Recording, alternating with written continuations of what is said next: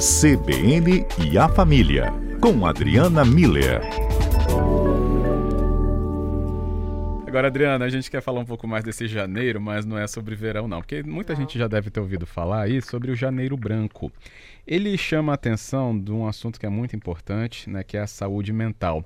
Tem um dado da OMS, que é a Organização Mundial da Saúde, de que mais de 300 milhões de pessoas no mundo sofrem de depressão, que está ligado, inclusive, né, à saúde mental. Se a gente olhar a ansiedade, só no Brasil tem um registro né, estimado de 13 milhões de pessoas que sofrem, então, com a ansiedade. Agora, Adriana, será que a gente está também se observando um pouco mais em relação à saúde mental? A gente pode, inclusive, passar a observar é, nós mesmos em relação a isso? Pois é, Fábio, eu acho que essa proposta do Janeiro Branco, ela é muito bonita porque é exatamente a ideia da gente poder começar o ano pensando em saúde, né? E saúde, saúde mental, de forma a contribuir para que as pessoas elas tenham uma vida mais harmônica, mais feliz, com mais sentido, com metas que contribuam para o bem-estar coletivo, ou seja, pensando em qualidade de vida num contexto bem amplo mesmo, do individual até o coletivo. Então, a, a proposta é muito boa, da gente poder estar tá refletindo sobre isso logo no início do ano, né? Uhum. Inclusive, tenho eu a pergunta para os nossos ouvintes sobre o que, que te faz, o que, que te traz bem-estar? É, o que, que, que, que para você é qualidade de vida? O que, que te proporciona bem-estar na vida? Então, então pode mandar aqui, né? puder, né? É o nosso número então aberto para esse questionamento da Adriana. É o mesmo para a nossa conversa 99299-4297. Porque a proposta, né, Fábio, do, do Janeiro Branco é, é sim a gente falar sobre é, as doenças, mas principalmente sobre a saúde, né? Então, esse, é, essa proposta mesmo de pensar em coisas que te causem bem-estar, te proporcionem alegria, qualidade de vida, um, uma sensação boa, né? Te traga um sentimento positivo. E aí eu queria é, que a gente pudesse refletir sobre quatro aspectos que contribuem para esse contexto da saúde mental e que eu diria que podem servir de termômetro para a gente ficar atento, se eles descompensarem. Se esses aspectos estão descompensados, a gente precisa prestar mais atenção né? E quais são esses pontos? Eu quero falar sobre o sono, sobre propósito de vida, sobre ser honesto consigo e sobre vida social. Então, uhum. vamos um por um. O sono, Fábio, ele é um preditor de muitos desequilíbrios, tanto físicos, de doenças, de déficits, é, às vezes uma deficiência de uma vitamina, de algum hormônio, né? Então isso interfere no sono das pessoas e óbvio de desequilíbrios mentais, porque podem ser a falta de sono ou o excesso, então privação de sono, excesso de sono, aquela sensação de que a gente dormiu até as horas necessárias, mas não descansou. Então, isso tudo são distúrbios do sono e do ponto de vista da, da saúde mental, eles podem estar sinalizando estresse, algum tipo de vulnerabilidade emocional, ah, eles, como efeito, ah, uma pessoa que tem noites mal dormidas, a tolerância dela vai ficar mais baixa, né? Então, o, o nosso sono, eu até fiquei lembrando, né, é, Fábio, que tem aquela música Amor de Índio do Beto Guedes, e nada como os poetas para fazerem a gente pensar, né? Sei, sei. Que ele diz: lembra que o sono é sagrado. Uhum.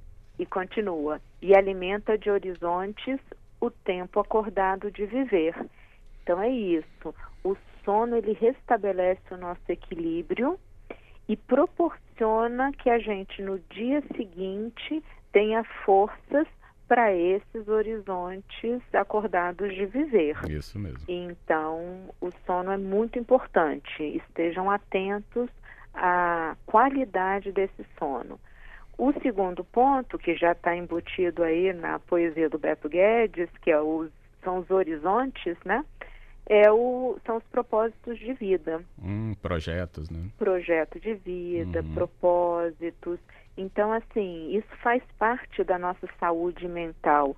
A gente é, saber qual a razão para eu viver, né? O, o para quê? Para que que eu estou aqui?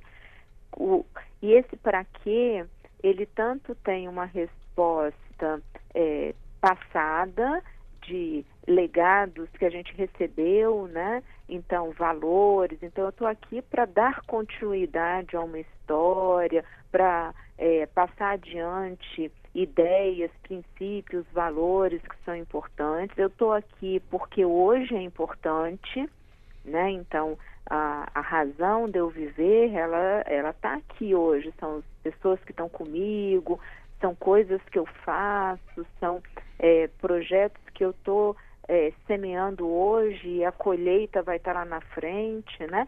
E, portanto, também são é, sonhos futuros, são projetos futuros, né?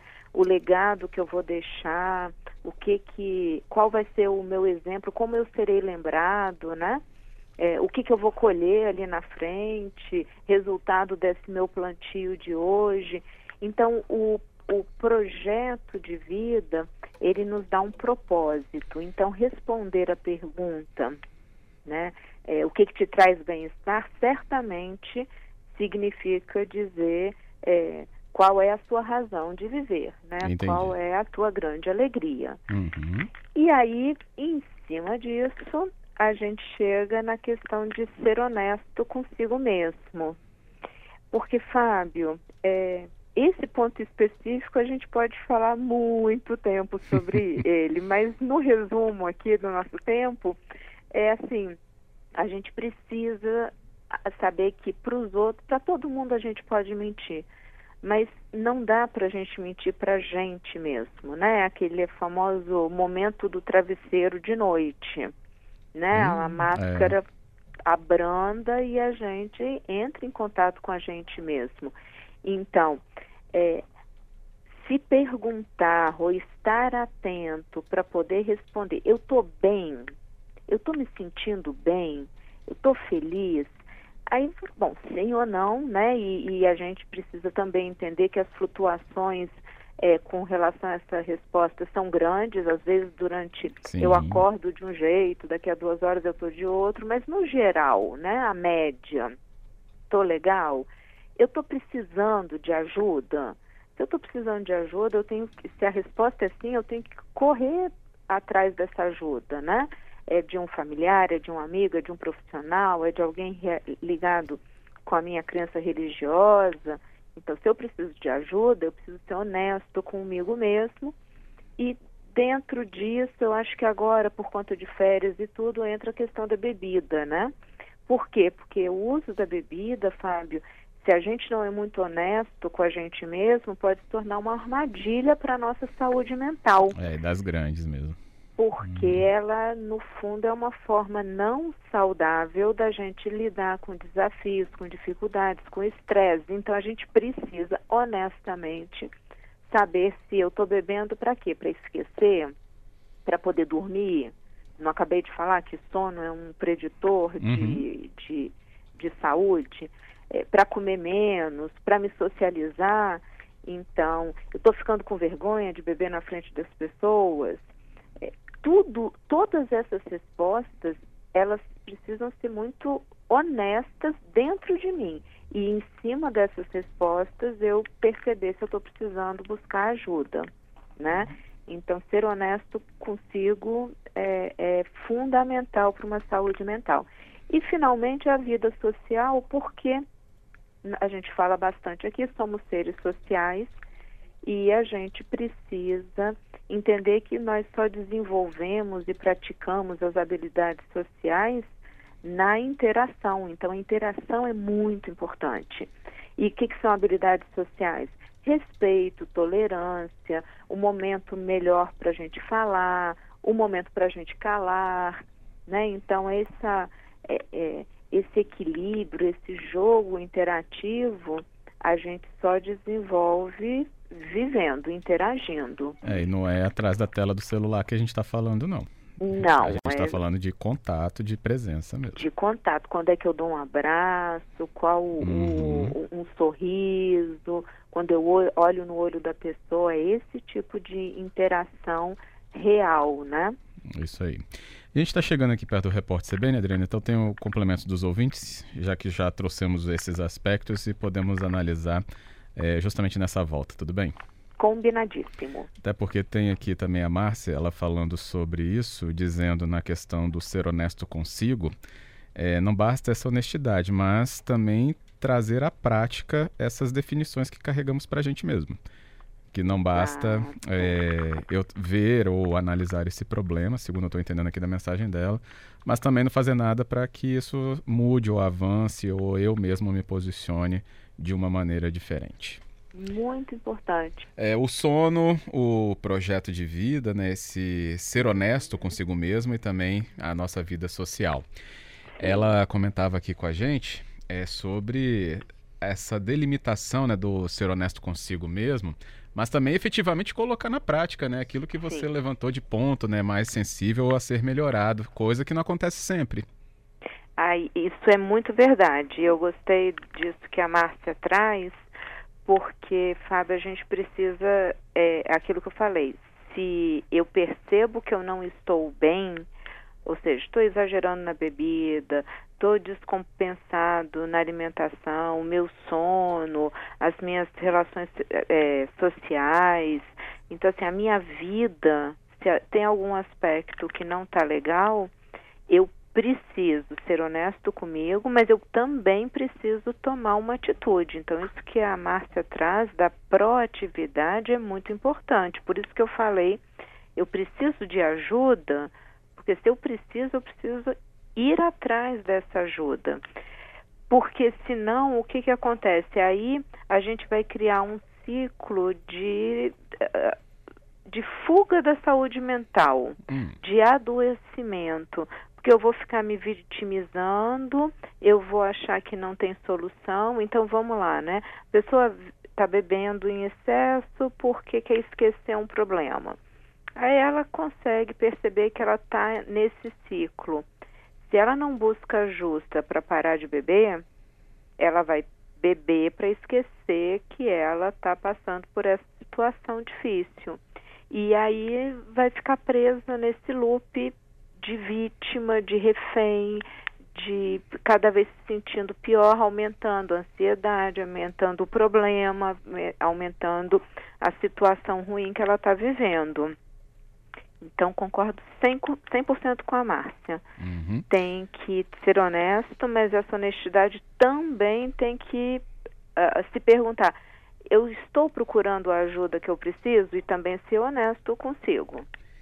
E como é, fazer também esse auxílio? É, que o Beto mandou a mensagem, ele fala, a gente até identifica né, no nosso cônjuge, né, marido, esposa ou familiar, que tem algumas coisas desses pontos levantados, né, do sono, do projeto, da honestidade de vida social, que é, alguém mais próximo pode falar, você tem que melhorar nisso, pensa mais nisso aqui. E a mensagem dele fala justamente nisso, para não parecer invasivo ou ter uma reação mais agressiva dessa pessoa. Será que tem alguma dica?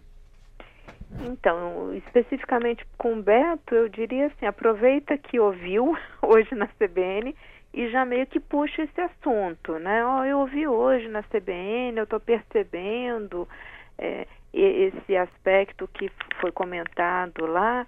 Será que não vale a pena você procurar ajuda, verificar se é assim mesmo, né? Ah, então, assim, quem, as pessoas que estão de fora da situação, elas podem apontar, baseado às vezes em algo que viu na televisão, que ouviu aqui na CBN, que leu em alguma matéria, né? Puxar esse assunto. É, sem ser invasivo, porque aí você está só fazendo um comentário, pedindo para a pessoa, para ela procurar um profissional para avaliar se isso realmente está no desequilíbrio ou se é assim mesmo. Ok? Mesmo você tendo a resposta, né? Vamos Uhum. pedir para a pessoa procurar um- uma ajuda, um profissional. É, É, agora, se profissional. com a pessoa, ela tem que ser honesta com ela mesma. Aí a gente volta para Márcia, né? Tem que ser honesta e pensar: eu não estou conseguindo, eu vou buscar ajuda. E quando eu estou falando de buscar ajuda, é ajuda profissional. Uhum, é um tá. médico, é um psiquiatra, é um psicólogo, né? Uma pessoa que realmente possa me ajudar. Um grande amigo ou um parente próximo para me ajudar a encontrar o médico, o psiquiatra, o psicólogo, sabe? Porque a gente está falando aqui, quando a gente fala de janeiro branco, de saúde e de saúde mental. Então a gente está falando de médico, de psiquiatra e psicólogo. Ótimo. Bem, Adriana, agradeço, viu, sua participação. Também teve aqui né, o Carlos mandando parabéns pelo tema abordado. Também tivemos aqui é, uma pergunta é, do nosso ouvinte, já dá para responder, o Alex. Ele Ah. falou, ser fleumático seria o mesmo que ser depressivo? Então, Alex, olha só, essas perguntas psiquiátricas são boas para os médicos, é, porque tem categorias que são muito diferentes dentro da psiquiatria, né? Hum, dentro tá. do, do diagnóstico. Elas são muito importantes da gente responder quando a gente vai precisar de uma medicação você ter essa resposta precisa, porque aí tem medicações específicas para cada quadro psicodiagnóstico, né? Mas é, é, eu eu não, não sou psiquiatra, né? Eu não sei todas essas nuances das, ah, das variações psíquicas Uhum. na parte diagnóstica. Beleza. E a Lúcia também falou que bom que a gente pode ouvir um pouco mais disso para poder também entender e ajudar. Isso aí. Exatamente isso. Isso é saúde, tá vendo? Que é bom. a gente poder compartilhar essas, eh, essas reflexões e exatamente poder ajudar as pessoas a se autoanalisarem e poderem também perceber nos outros, e igual o Beto falou, né? Poder puxar um assunto e de repente ajudar a pessoa a sair de uma situação. Beleza. Adriana, mais uma vez, saúde. obrigado. Ah, claro. Nada, Fábio. Obrigada a você, a todos os ouvintes, sempre tão participativos. Isso faz parte de vida social, ó. É a gente Com poder certeza. conversar, construir juntos, né? Isso mesmo. Então, muito obrigado de novo e até o próximo encontro. Até o próximo encontro e muita saúde para todo mundo. Isso aí.